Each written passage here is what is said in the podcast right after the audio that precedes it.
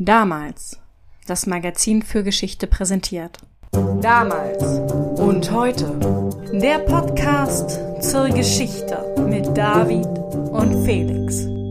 Okay, moin. Moin, dann leg mal los. Wir steigen heute ein im Jahr 1980 in der Halske Straße in Hamburg. Und zwar sprühen dort in der Nacht vom 21. auf den 22. August drei Mitglieder der sogenannten Deutschen Aktionsgruppen den Slogan Ausländer raus an die Fassade eines Flüchtlingswohnheims. Ja, ist es eigentlich seltener geworden, dass sowas an Wände geschmiert wird? Jetzt, wo die sozialen Medien und dergleichen zur Verfügung stehen?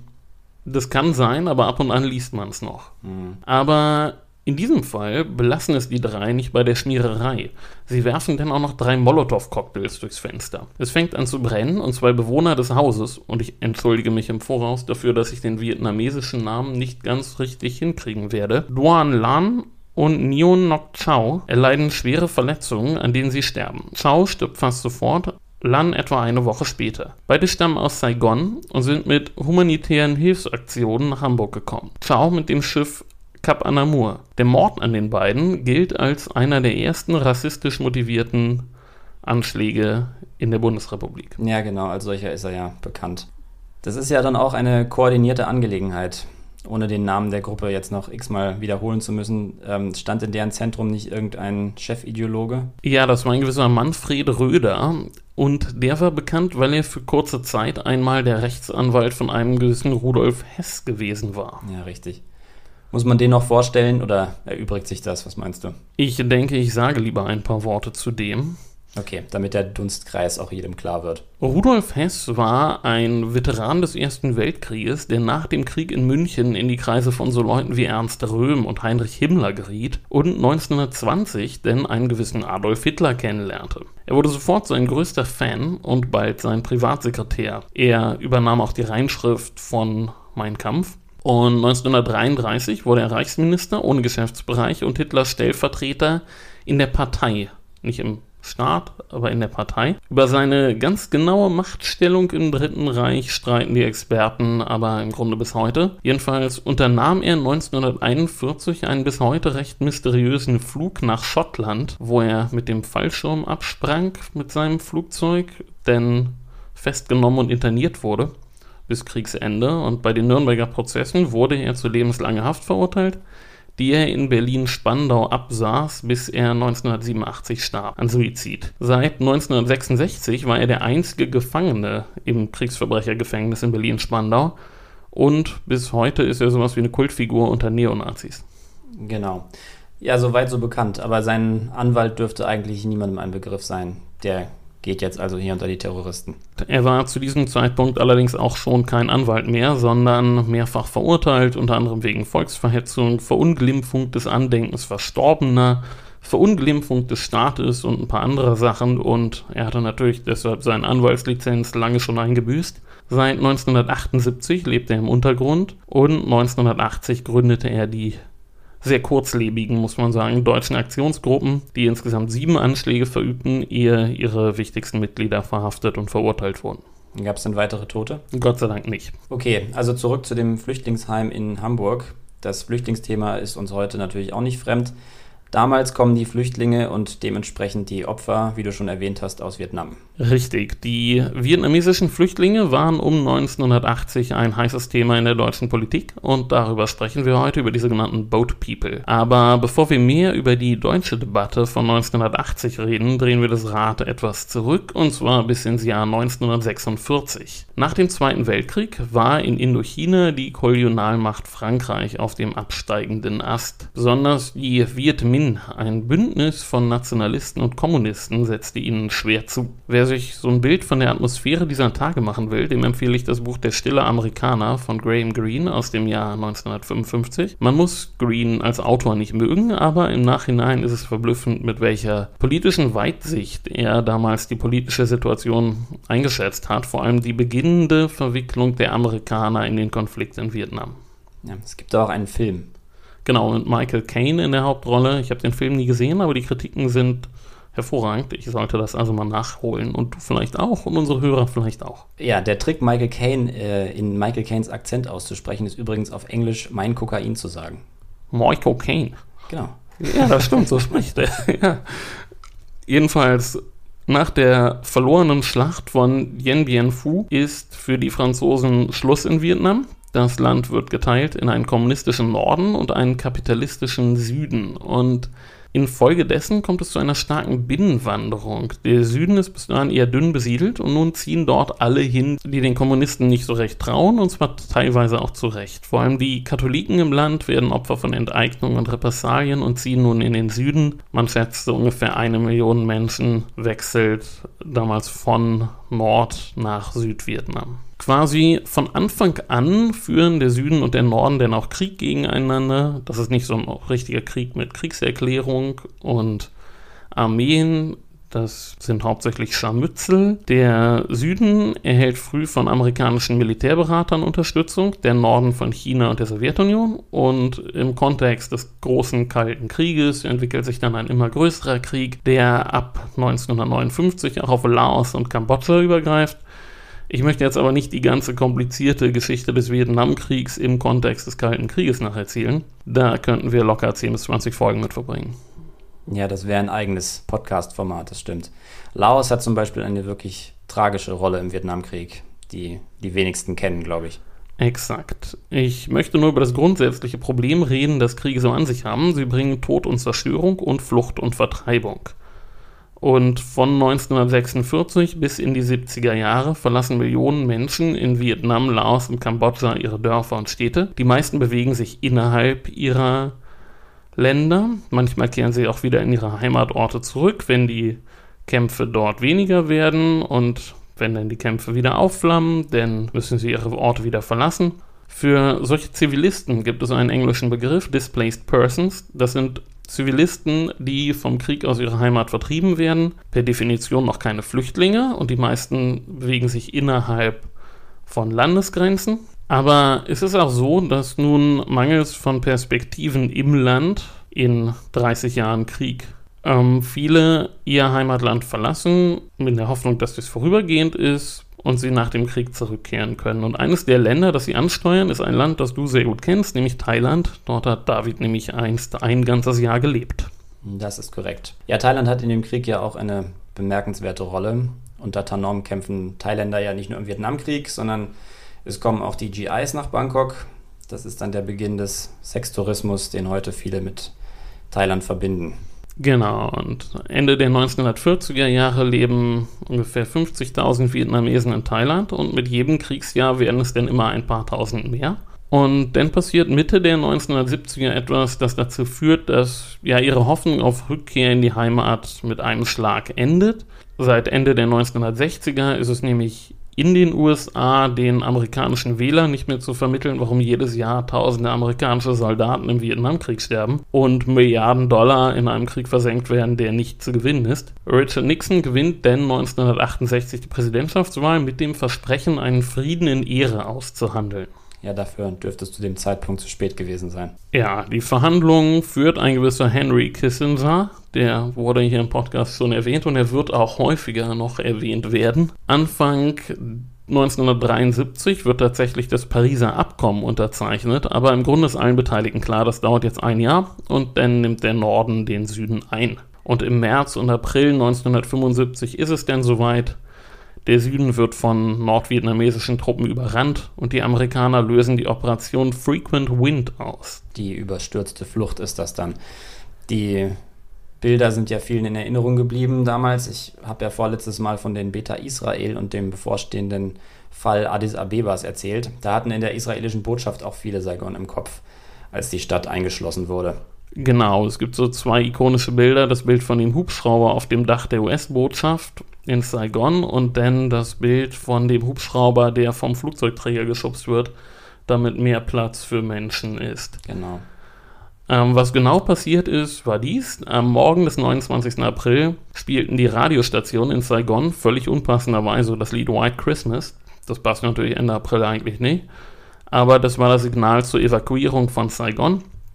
Piloten der US Air Force und des Marine Corps fliegen dann in den nächsten Stunden 1373 Amerikaner und 5595 Vietnamesen per Helikopter auf Flugzeugträger vor der Küste aus. Die Vietnamesen sind solche, deren Leben als at risk eingestuft wird, also von denen man, bei denen man davon ausgeht, dass die Nordvietnamesen die sofort einkassieren, wenn Saigon gefallen ist. In erster Linie, weil sie für die Amerikaner gearbeitet haben. Ne? Genau, das ist so ähnlich wie im Moment. Es wird ja diskutiert, dass die Bundeswehr ihre afghanischen Dolmetscher mit nach Deutschland nimmt, weil deren Leben jetzt gefährdet ist, wenn die Taliban übernehmen. Parallel zur Operation Frequent Wind laufen in anderen Teilen des Landes noch weitere amerikanische Operationen. Aber es fliehen nicht nur die, die für die Amerikaner gearbeitet haben, sondern auch andere, die Repressalien fürchten. Beamte, Soldaten, buddhistische Mönche, katholische Nonnen, Intellektuelle, Unternehmer aber auch Arbeiter, Bauern, Fischer und ihre Familien. Die meisten verlassen das Land auf eigene Faust, auf dem See- oder Landweg, zu Fuß, per Ochsenkarren, auf kleinen Booten oder auf großen Frachtern. Und nun ist das Problem, dass das nicht die einzige Flüchtlingswelle ist, die da zeitgleich anläuft. Ja, parallel zu den Ereignissen in Vietnam erobern ja die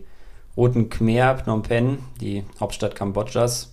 Und ein paar Monate später wird dann ja auch Laos kommunistisch. Ganz genau. Jetzt gerät eine ganze Fluchtlawine in mehreren Ländern gleichzeitig ins Rollen. Im Oktober 1974 erst hat das UN-Flüchtlingskommissariat das ist zu jener Zeit noch eine Organisation mit wenigen hundert Angestellten, ein Büro in der laotischen Hauptstadt Vientiane eröffnet und kurz darauf auch eine Zweigstelle in Hanoi in Nordvietnam.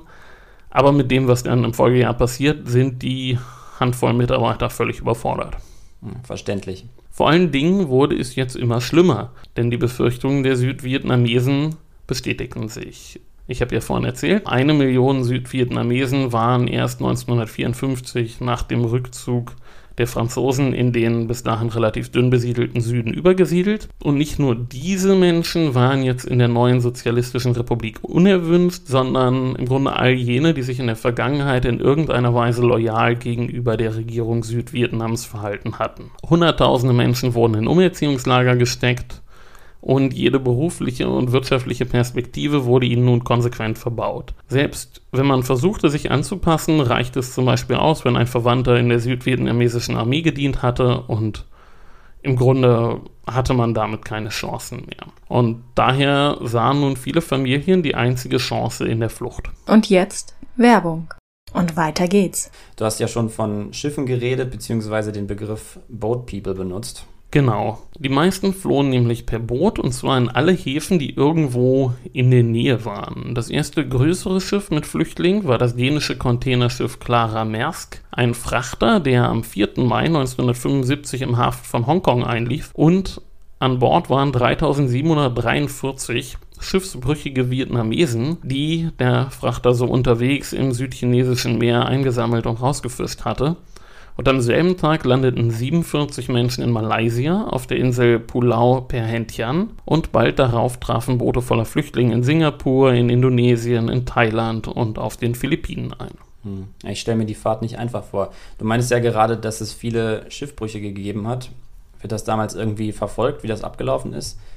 Heute sind die kendernden Flüchtlingsboote ja in den Medien sehr präsent. Es sind über 500 Schiffsunglücke dokumentiert und selbst konservative Schätzungen gehen davon aus, dass ungefähr 10 bis 15 Prozent der Flüchtlinge die Reise über das Meer nicht überlebt haben. Und die Schiffsunglücke waren nur ein Problem. Dazu kam die Strecke nach Thailand zum Beispiel, war zwar relativ kurz, aber seefahrerisch relativ anspruchsvoll. Und das machten sich einige der einheimischen Fischer zunutze und ersannen eine zweite Einkommensquelle, Piraterie. Die Flüchtenden hatten häufig nur wenig mitnehmen können. Aber natürlich versuchten sie das mitzunehmen, was etwas wert war. Und nun kamen nun die Piraten an und nahmen ihnen ihre Habe ab. Erst für das Jahr 1981 gibt es dazu genaue Statistiken. In dem Jahr wurden 77% der Flüchtlinge auf dem Weg nach Thailand von Piraten angegriffen. Es wurden 571 Menschen ermordet und 243 Menschen entführt, vor allem Frauen und Mädchen. Die thailändische Fischerei ist ja auch heute noch ein ziemlich zwielichtiges Milieu. Ähm, auf vielen thailändischen Fischkuttern arbeiten Sklaven und teilweise unter absolut brutalen Bedingungen. Es ist ja ein häufiges Phänomen, dass Leute aus dem Unglück anderer Kapital schlagen bei so einer Gelegenheit. Aber wir reden heute ja eigentlich über 1981. Da haben es ja also schon Flüchtlinge aus Vietnam nach Europa geschafft. Sind die Flüchtlingszahlen denn in den frühen 80ern immer noch so hoch? Oh ja, und da spielen jetzt zwei neue politische Entwicklungen mit rein. Und zwar haben sich 1978 die Beziehungen zwischen Vietnam und China rapide verschlechtert. Also es gab immer schon Grenzstreitigkeiten zwischen beiden Ländern, im Grunde seit dem 19. Jahrhundert. Und nun wurden die wieder mal akut. Und im Februar 1979 überqueren denn rund 200.000 chinesische Soldaten die gemeinsame Freundschafts- und Friedensgrenze, wie es so schön heißt, und erobern unter hohen Verlusten fünf Provinzhauptstädte und erklären dann ihren Sieg im sogenannten Pädagogischen Krieg. So nennen das die Chinesen, nehme ich an. Na klar. Mhm. Schon vor dem Krieg aber beginnt die vietnamesische Regierung jenen Einwohnern ihres Landes das Leben schwer zu machen, die chinesischer Abstammung sind. Davon gibt es sehr viele, nämlich rund 1,5 Millionen Menschen. Das sind die sogenannten Hoa. Ja, in ganz Asien und äh, vor allem in Südostasien und so sind ja chinesischstämmige Minderheiten immer wieder zum Ziel geworden. 1998 gibt es ja zum Beispiel dann in Indonesien dieses Massaker, damals eine Folge der Asienkrise. Genau, und von nun an sind jedenfalls unter den Boat People sehr viele Hoa. Das ist aber nicht mal das einzige Problem. Im Dezember 1978 marschieren die Vietnamesen nämlich in Kambodscha ein. Und auch dort gibt es viele ethnische Chinesen, die sehen, was gerade in Vietnam passiert und verlassen schon mal vorsorglich in Erwartung von Repressalien das Land. Und bald darauf ist die zweitgrößte kambodschanische Stadt nicht in Kambodscha, sondern in Thailand. Im Lager Khao Dang wohnen zeitweise 140.000 Menschen. Ja, müsste nicht so langsam mal ein Plan entwickelt werden, was mit diesen ganzen Menschen passieren soll? Das passiert jetzt, ja. Langsam aber sicher bekommt das Thema nämlich eine große mediale Aufmerksamkeit. Und ein Auslöser dafür ist der Fall der Hai Hong. Die Hai Hong war ein Schiff, das am 8. November 1978 vor dem Hafen Port Klang in Malaysia auftauchte. Und an Bord befanden sich 2500 Vietnamesen, ein großer Teil davon die chinesischstämmigen Hoa. Die Behörden verweigerten dem Schiff denn erstmal die Einfahrt in den Hafen. Das ist jetzt also das erste Mal, dass Flüchtlinge Malaysia erreichen oder oder was sind, sind es jetzt einfach zu viele geworden oder was ist der Grund dafür? Nein, es gab auch schon vorher Flüchtlinge, aber das waren nun wirklich viele auf einmal und Malaysia wollte wohl auch ein Zeichen setzen. Und in gewisser Weise gelang das auch. Es erklärte sich nämlich das UNHCR für zuständig, das Flüchtlingskommissariat der Vereinten Nationen. Und man fand tatsächlich Abnehmer für die Flüchtlinge, und zwar wurde der größte Teil nach Kanada ausgeflogen. Und verantwortlich dafür war Jacques Couture. Und das ist wieder eine dieser vergessenen Figuren der Geschichte. Jacques Couture war Minister für Immigration der Provinz Quebec. Und er erklärte, Quebec werde 200 Passagiere der Hai Hong aufnehmen. Und bald zogen dann andere kanadische Provinzen nach und bald auch andere Länder und auch Deutschland nahm einige Passagiere auf, die viel beachtet in Hamburg ankamen damals. Ja, es werden zu der Zeit ja dann auch viele Flüchtlinge von dem deutschen Schiff Tom Jakob gerettet. Darüber wird zumindest dann in Deutschland viel berichtet, weil viele der Flüchtlinge hierher gebracht werden. Das stimmt. Der Fall der Hai Hong bekommt besonders starke mediale Beachtung und bald stürzen sich Politiker wie Journalisten auf das Thema.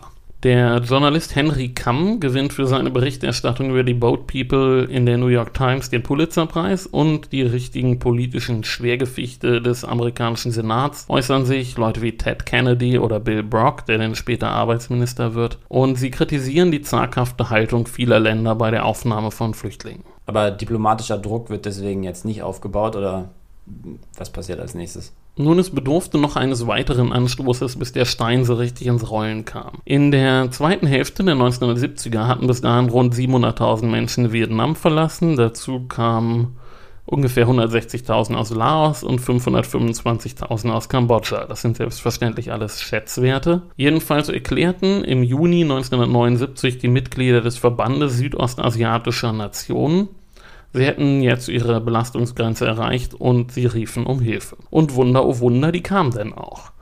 Und zwar fand der UN-Generalsekretär, zu der Zeit ein Österreicher, Kurt Waldheim, eine Verbündete ausgerechnet in der britischen Premierministerin Maggie Thatcher. Na, das wird bei ihr ja dann kaum was mit dem Bedürfnis zu tun gehabt haben, Menschen in Not zu helfen. Auch ihr Interesse war ein ureigenes, und zwar war Hongkong zu dem Zeitpunkt noch britisch und als große Hafenstadt sehr stark betroffen. Alles andere hätte mich auch gewundert. Tatsache war, sie und Waldheim bildeten ein starkes Bündnis und schon im Juli 1979 fand in Genf eine UN-Konferenz für die Lösung der Flüchtlingskrise statt, an der 65 Nationen teilnahmen. Und dort trat ein weiterer harter Streiter für die Sache der Flüchtlinge auf, nämlich der US-Vizepräsident Walter Mondale. Zu den amerikanischen Motiven gleich noch mehr. Mondale hielt jedenfalls eine flammende Rede und ich muss jetzt einige Abschnitte aus ihr zitieren. Auf Deutsch ist das Pathos schwer zu transportieren, aber ich versuche es trotzdem. Wieder einmal wenden sich die Länder der Welt an die Vereinten Nationen. Wenn Probleme die gesamte menschliche Gemeinschaft berühren, bietet kein anderes Forum eine umfassendere Vision. Wenn nationale Interessen aufeinanderprallen, versammelt uns keine andere Institution mit größerer Autorität. Die Vereinten Nationen werden oft kritisiert und manchmal sogar verschmäht. Aber die gemeinsame Plattform, die sie bieten, verdient unseren Dank und unser Lob. Manche Tragödien übersteigen unsere Vorstellungskraft. Manches Leid übersteigt das Verständnis unserer Vernunft derartig, dass die Sprache daran zerbricht.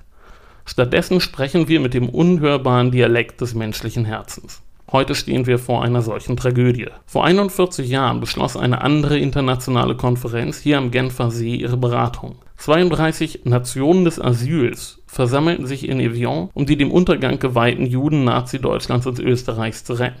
In Evian standen Menschenleben auf dem Spiel und die Anständigkeit und die Selbstachtung der zivilisierten Welt. In Evian starteten sie voller Hoffnung, aber sie hielten der Probe nicht stand. Die Welt versteckte sich im Deckmantel des Legalismus.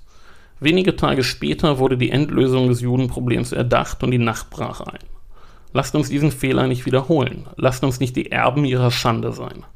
Um die Tragödie in Südostasien abzuwenden, müssen wir uns alle einbringen. Die Vereinigten Staaten sind entschlossen, ihren Teil beizutragen. Andere haben ihre Türen geöffnet. Aber der Exodus aus Indochina ist immer noch größer als die internationalen Bemühungen. Wir müssen zusammenarbeiten oder das Leid wird zunehmen. Wenn diese Konferenz keine neuen Verpflichtungen hervorbringt, sondern nur neue Metaphern, werden wir den hohen Eviance ernten. Es ist Zeit für Handlungen statt für Worte. Lassen Sie uns etwas Bedeutsames, etwas Tiefgreifendes schaffen, um dieses Elend aufzuhalten.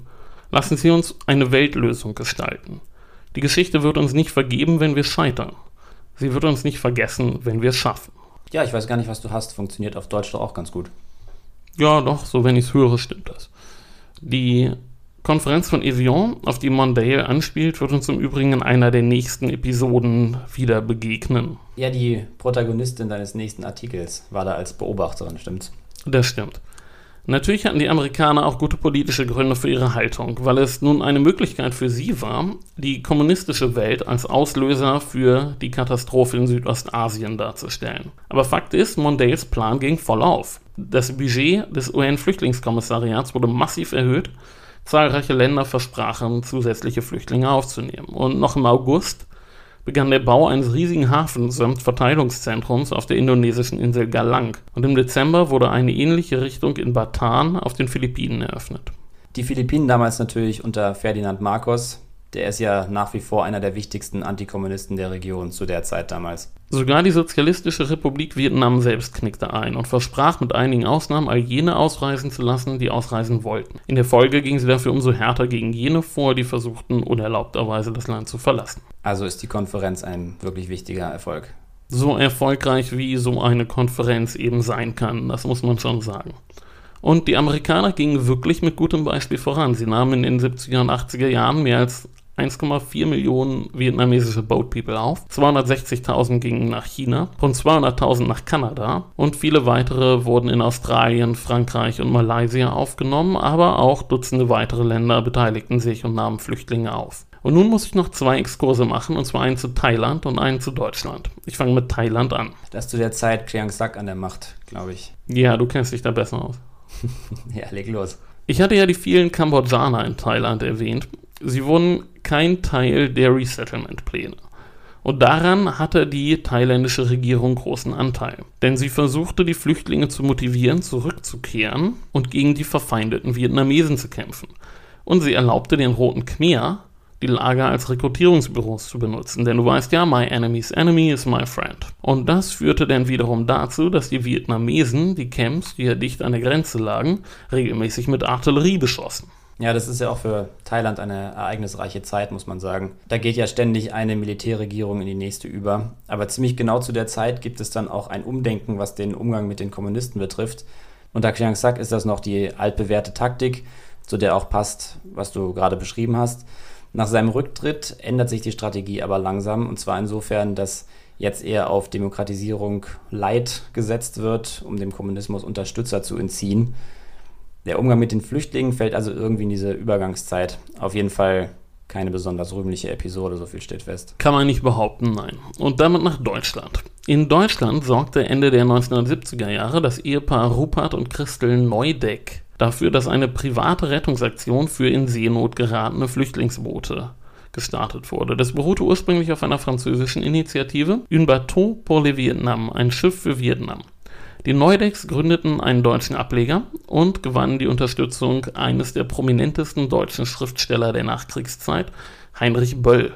An dieser Stelle kleiner Exkurs, lest alle Billard um halb zehn, falls ihr das noch nicht getan habt. Ist notiert. Jedenfalls charterten die Neudecks ein altes Frachtschiff, die Cap Anamur, und fischten damit in der Folge rund 10.000 Menschen aus dem südchinesischen Meer. Und in Deutschland fragten dann einige Politiker, ob sie damit nicht einen Pull-Effekt auslösen würden. Also die Idee, dass sich auf die Weise die Fluchtbewegung noch verstärkt, weil die Hilfe von potenziellen weiteren Flüchtlingen wahrgenommen wird. Genau, also für die Neudecks war das Blödsinn, denn warum sollte jemand so bescheuert sein, sich freiwillig in höchste Lebensgefahr zu begeben? Nochmal zu den Zahlen von vorhin. Von drei Millionen Flüchtlingen sind nach konservativen Schätzungen 10 bis 15 Prozent abgesoffen. Das sind mehrere hunderttausend Menschen. Die Gefahr zu ertrinken war erheblich höher als die Chance von den Neudecks aus dem nicht gerade kleinen südchinesischen Meer gefischt zu werden. Du sagst ja jetzt auch immer dazu, dass das konservative Schätzungen sind. Zu der Zeit haben auch viele vermutet, dass eins von drei Schiffen kentert. Ob das jetzt wirklich so war oder ob die konservativen Schätzungen eher zutreffen, die Wahrnehmung war auf jeden Fall die, dass das Risiko enorm war. Genau.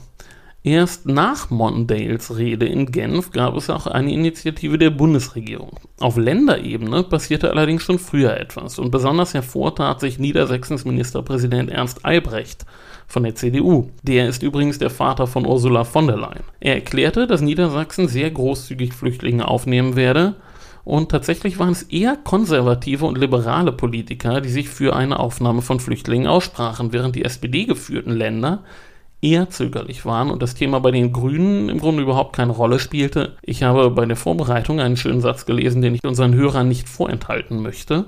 Zitat, die christdemokratische Unterstützung der Boat People ging mit Solidaritätsaktionen in ihrem Milieu einher, die eher an diejenigen linker Gruppen erinnerten. Ja, das zeigt, dass man in solchen Fragen nicht unbedingt in Links-Rechts-Schemen denken kann. Überrascht mich eigentlich auch nicht. Ja, kann ich so unterschreiben. Wie ergeht es denn dann den Flüchtlingen in Deutschland? Von dem Anschlag in Hamburg hast du ja am Anfang berichtet. Das stimmt. Den Vietnamesen schlug zweifellos in vielen Fällen großes Misstrauen entgegen und auch offener Rassismus. Man muss aber auch sagen, dass sie relativ gute Startbedingungen hatten, da sie als Kontingentflüchtlinge aufgenommen wurden und relativ unbürokratisch Aufenthaltsgenehmigungen und Arbeitserlaubnisse erhielten, was ja in vielen anderen Fällen schwierig ist. Das war politisch auch in Deutschland leicht zu vermitteln, weil sie ja vor einem kommunistischen Regime geflohen waren. Wir haben ja schon über die amerikanische Haltung gegenüber den Boat People gesprochen.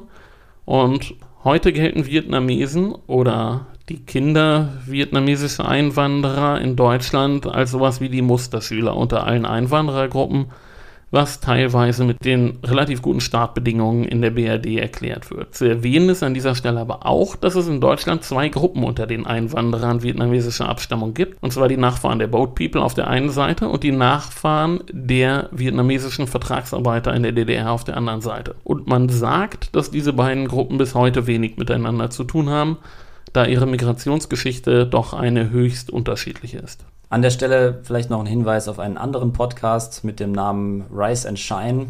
Da geht es um alle möglichen Themen aus dem Bereich der wirtdeutschen Community, für alle, die sich für den heutigen Stand der Entwicklung auch interessieren.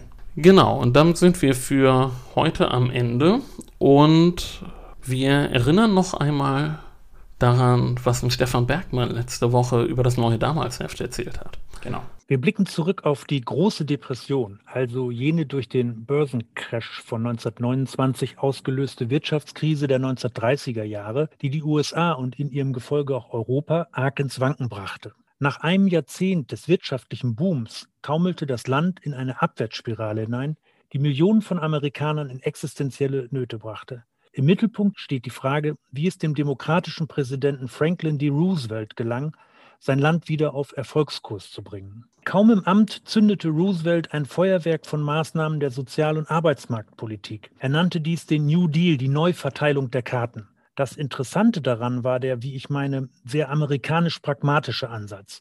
Roosevelt sprach von kühnem Experimentieren. eine Idee formulieren und umsetzen, die Ergebnisse evaluieren, das, was funktioniert, weiterverfolgen, das, was nicht hilft, verwerfen und stattdessen etwas Neues ausprobieren. Ja, spannendes Thema. Ich freue mich, wenn das Heft im Briefkasten landet. Genau. Nochmal als Hintergrundgeschichte für auch aktuelle Entwicklungen in den USA. Gut, es bleibt uns auf äh, die sozialen Medien, Facebook, Instagram und Twitter hinzuweisen, wo ihr uns finden könnt. Und ja, wenn es euch gefallen hat, dann gebt uns doch fünf Sterne auf Apple Podcast und abonniert uns, wo es uns zu abonnieren gibt. Ansonsten macht's gut. Bis bald. Ciao.